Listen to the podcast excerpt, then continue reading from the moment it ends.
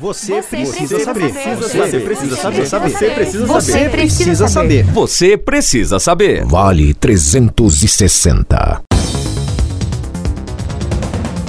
Vale do Paraíba, 4 de agosto de 2021. Agora as principais notícias da manhã no Vale 360 News. Você precisa saber. Multa de até 1.045 reais para quem furar a fila da vacina em Taubaté foi aprovada pelos vereadores na primeira sessão depois do recesso nesta terça-feira. O projeto prevê ainda que a lei é válida para todas as campanhas de imunização e o dinheiro arrecadado vai ser destinado ao Fundo Municipal de Saúde para ser aplicado nas campanhas de vacinação e conscientização da população. O texto vai passar por segunda votação na semana que vem, antes de seguir para a sanção do prefeito José Saldi. Dono de bar de 64 anos é morto com tiro em Cunha. O homicídio aconteceu por volta das 11 da noite de ontem na zona rural da cidade. O local do homicídio é conhecido como Bar do Davi e, de acordo com as informações dos investigadores, o local era mal frequentado. Também há uma investigação da polícia sobre este bar. O suspeito chegou a ser preso, mas foi ouvido e liberado pela polícia, uma vez que os investigadores não encontraram indícios de que ele tenha participado do crime. A polícia ainda busca por provas. E o prefeito de São José dos Campos reafirma que a linha verde será entregue em 2021. A linha verde é o principal projeto do governo Felício Ramute. Ele fez postagens nas redes sociais na manhã desta terça-feira, confirmando a previsão de entrega da obra e contradiz o que havia falado em junho, quando da ocasião da visita do vice-governador Rodrigo Garcia à cidade. Na oportunidade, Felício disse que com as últimas chuvas que aconteceram ao longo do período de verão, a previsão era de algum atraso, mas dezembro, mais tardar janeiro de 2022, ele acreditava que a obra seria entregue. foram palavras usadas por Felício Ramute naquela ocasião.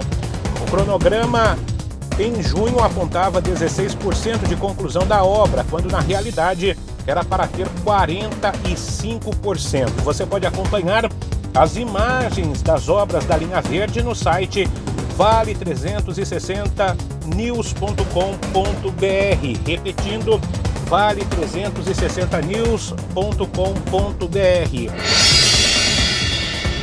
E a Justiça ainda defere pedido do Ministério Público para afastar o prefeito de Aparecida do cargo. A decisão é do juiz da primeira vara da cidade, Antônio Carlos Pontes de Souza, que na ocasião disse não ter constatado o contraditório prévio, que é regra do nosso ordenamento jurídico, ponderou o magistrado na sentença. Luiz Carlos de Siqueira, periquito, é acusado pelo Ministério Público de improbidade administrativa porque teria prestado à Justiça informações e dados falsos a respeito do combate à Covid-19 na cidade. O gestor público ainda teria ido contra as regras do Plano São Paulo na ocasião da 24ª reclassificação, que colocou a Aparecida na fase vermelha, até então a mais restritiva do plano. Na decisão, o juiz disse que o afastamento do prefeito geraria enorme prejuízo ao município, que não teria como dar andamento imediato aos projetos em curso. O Ministério Público ainda pedia que o prefeito fosse condenado a uma indenização de danos morais que seria revertido à municipalidade. A Prefeitura de Aparecida se manifestou por meio de nota na qual ressalta que o prefeito Luiz Carlos de Siqueira, o Periquito, sempre prezou pela legalidade, pela moralidade, acima de tudo, pelo olhar de respeito e apreço pelas pessoas. Sempre fez questão de manter um governo municipal baseado na transparência e, por isso, nunca deixou de tornar claro e públicos graves e sérios reflexos que a pandemia do coronavírus trouxe para a Aparecida, uma cidade que vive exclusivamente do turismo.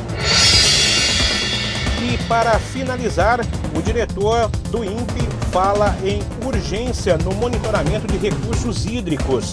A preocupação foi expressada por conta das comemorações dos 60 anos da instituição, que foram comemorados nesta terça-feira.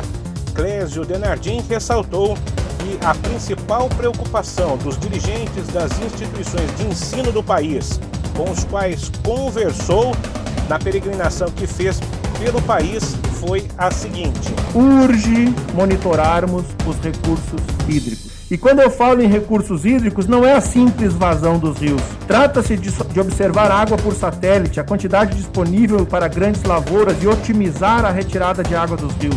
Trata-se de observar a água e tentar revelar a quantidade de material em suspensão nos rios, que podem ser reflexo de sedimentação, que por sua vez comprometem a eficiência das nossas barragens hidroelétricas. São tantas outras aplicações de águas que eu queria finalizar o meu discurso colocando uma palavra na cabeça de vocês, que eu ouvi de vários diretores e várias instituições. Água, água, água. Precisamos fazer um satélite para medir esse recurso do Brasil que será absolutamente fundamental na próxima década e, quiçá, mais caro que o petróleo no próximo século.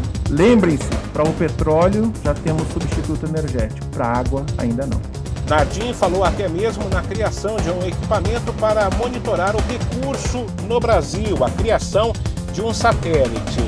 O diretor do INPE ainda celebrou as conquistas feitas pelo Instituto, principalmente o satélite Amazônia 1, que foi lançado recentemente e dá ao INPE toda a expertise na produção de satélites.